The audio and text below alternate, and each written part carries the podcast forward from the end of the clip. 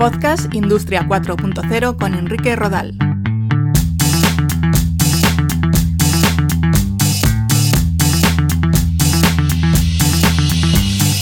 Un saludo, bienvenidos a un nuevo episodio de Podcast Industria 4.0. Hoy me gustaría hablar, desde mi experiencia como periodista, de cuáles son las estrategias de comunicación y marketing más adecuadas para dar a conocer vuestros productos o servicios vinculados con la Industria 4.0 y las nuevas tecnologías. Si os parece, comenzamos.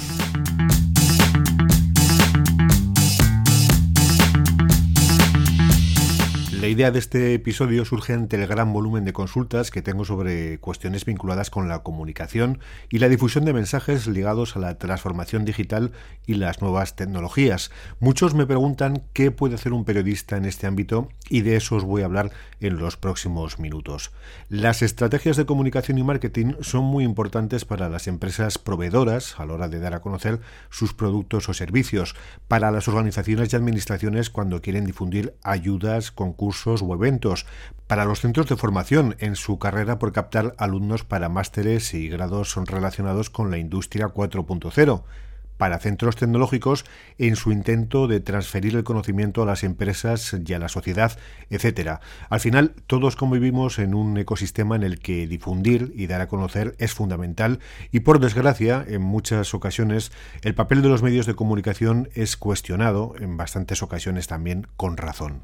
No me quiero parar mucho tiempo en soluciones conocidas o tradicionales como la puesta en marcha de un equipo de comunicación propio. Entiendo que para una gran mayoría de pymes o startups de servicios de industria 4.0 y de nuevas tecnologías, esta opción no es viable económicamente. La siguiente posibilidad es subcontratar los servicios de un gabinete de comunicación es una buena opción siempre y cuando el gabinete esté especializado en transformación digital y nuevas tecnologías. De no ser así, él o la periodista no sabrá de, qué le estás hablando, trasladará mal tus mensajes y lo que es peor, no sabrá hablar el mismo lenguaje que los medios especializados a la hora de ofrecerles tus contenidos.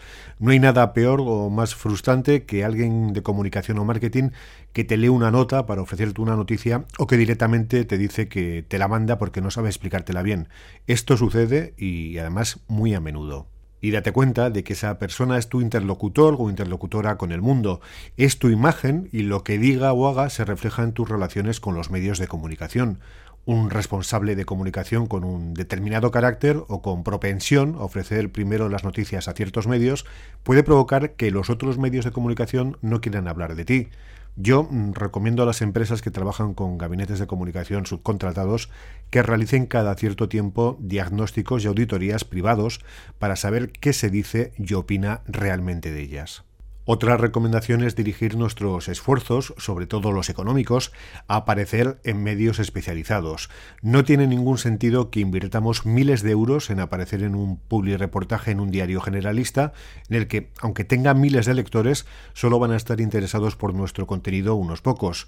Si lo que te interesa es decir que hablan de ti en una importante cabecera o programa determinado, pues muy bien, pero si tu interés está en llegar al mayor número de clientes posible, tu estrategia debería de centrarse en los medios especializados. Aparecer en ellos es más barato, tienen menos usuarios, sí, pero están más enfocados en tu producto y el ROI de cualquier estrategia de comunicación es mucho mayor.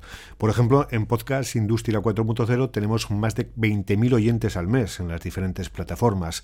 No son grandes cifras, pero lo que está claro es que cualquiera que dedique tiempo a escuchar alguno de nuestros episodios es que tiene interés por la Industria 4.0.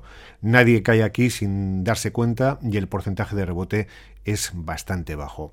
Más allá de lo tradicional, de la nota de prensa para mandar a los medios, de la entrevista o de escribir contenidos para subir al blog, a las redes sociales o para la newsletter, existen acciones de comunicación cada vez más frecuentes y con mayor impacto.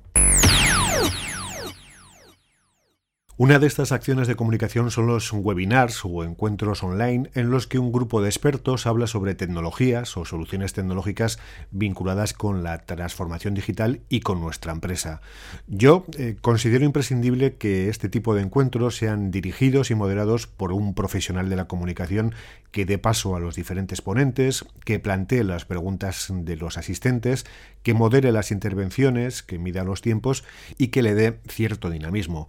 Muchas veces entras en webinars que modera, presenta y dirige el CEO de la empresa de turno y eso yo creo que le hace perder cierta credibilidad y objetividad al encuentro.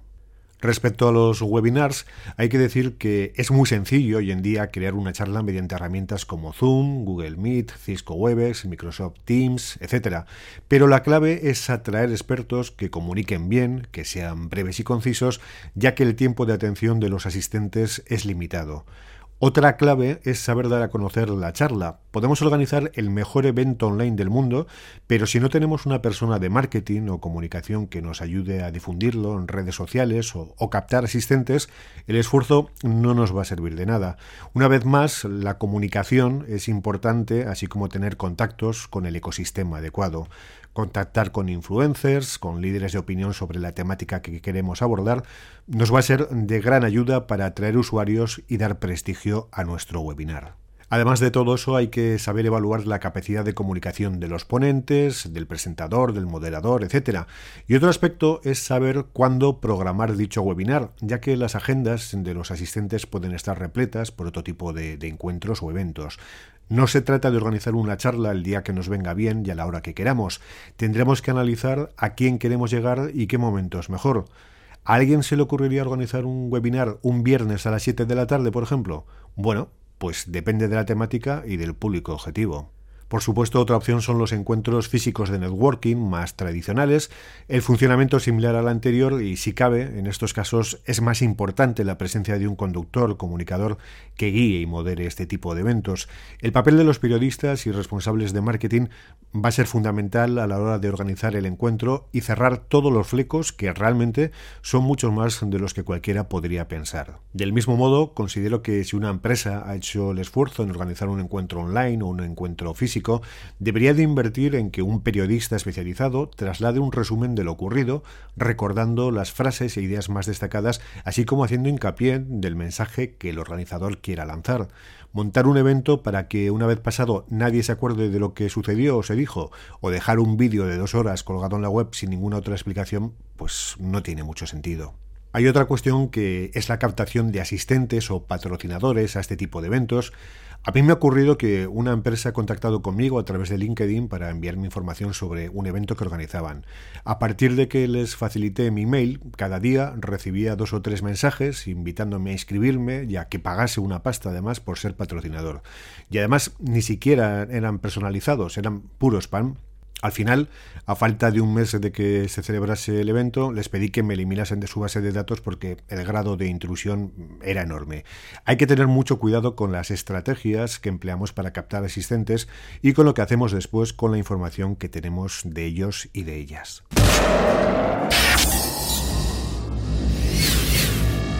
Otro elemento de comunicación en auge para empresas vinculadas con la transformación digital y las nuevas tecnologías es la creación de white papers o, libros blancos. Se trata de generar un contenido de texto exclusivo y atractivo vinculado con nuestra actividad.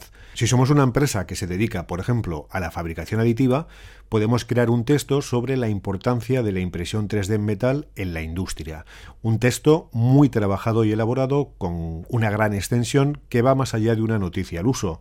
El beneficio de estos libros blancos es que para que el usuario tenga acceso a ellos y descargarlos, debe de registrarse en nuestra plataforma. De esta manera podemos generar una base de datos importante con información de empresas o personas que tienen interés por la fabricación aditiva en metal y que en un futuro pueden convertirse en nuestros clientes. Para realizar este texto, una vez más, hace falta la colaboración de profesionales cualificados.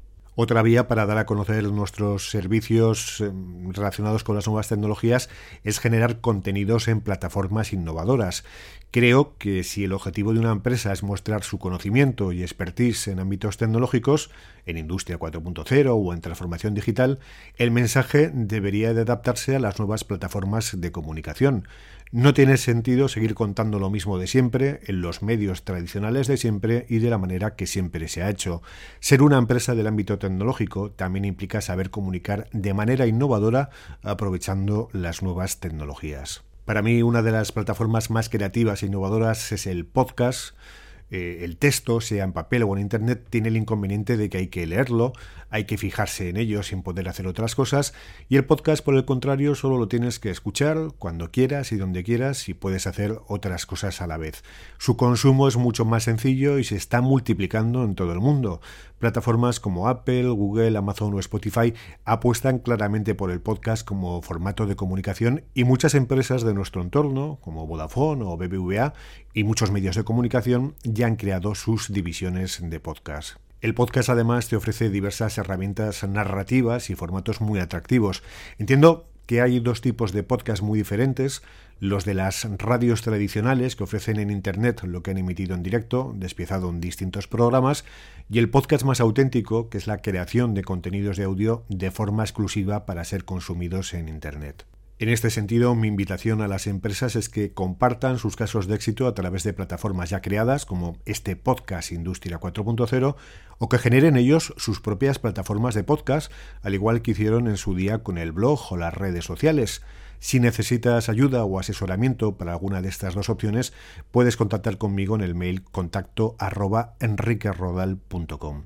También están cambiando los hábitos en cuanto al consumo de productos multimedia.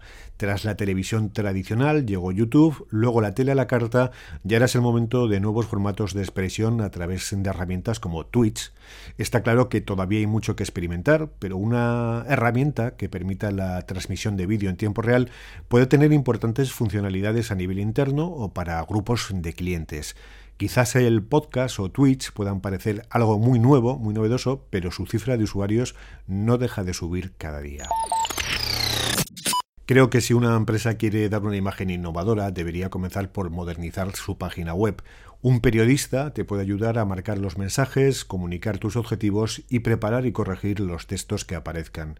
Si somos una compañía innovadora, igual podríamos desarrollar un catálogo de consulta en realidad aumentada, grabar un vídeo 360 de nuestras oficinas o nuestros servicios para visualizarlo en realidad virtual, o también crear un juego gamificado para conocer mejor a nuestros clientes y sus necesidades. A la hora de preparar el guion de estos proyectos, también la labor de un periodista cualificado y conocedor del sector es fundamental. Y volviendo al tema de los medios especializados, sí que me gustaría lanzar un mensaje en cuanto a la comunicación y el marketing de los centros de formación en áreas relacionadas con la transformación digital. Observo que ofrecen mucho dinero en posicionarse en buscadores y en estrategias SEO, también sacan reportajes en medios generalistas, y una vez más creo que se equivocan. Hay que dirigir los mensajes a donde está la gente, a los medios especializados. Y si precisamente el perfil de tu posible cliente es el de un estudiante joven, pues deberías de focalizar tus esfuerzos en las plataformas que ellos consumen, como es el caso del podcast.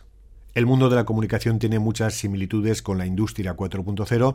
Las fórmulas y paradigmas de comunicación que servían hace 10 años ahora ya se han quedado completamente obsoletas los usuarios, las plataformas y las necesidades han cambiado, incluso los modelos de financiación. Hoy en día es muy importante el conocimiento y la experiencia del periodista, pero sobre todo la capacidad, su capacidad de adaptarse a las nuevas necesidades, utilizar de forma fluida herramientas para editar texto, imágenes, vídeo o audio, conocer las claves principales de las estrategias SEO y la publicación en redes sociales y saber analizar los cambios que se están produciendo en el sector de la comunicación. Hay que conocer las tecnologías, las herramientas, cómo son los nuevos usuarios y cómo consumen la información. Poco más. Si habéis llegado hasta aquí y os ha parecido interesante lo que os he contado, solo recordaros que soy periodista freelance, que escribo y hablo sobre nuevas tecnologías e innovación en diferentes medios de comunicación.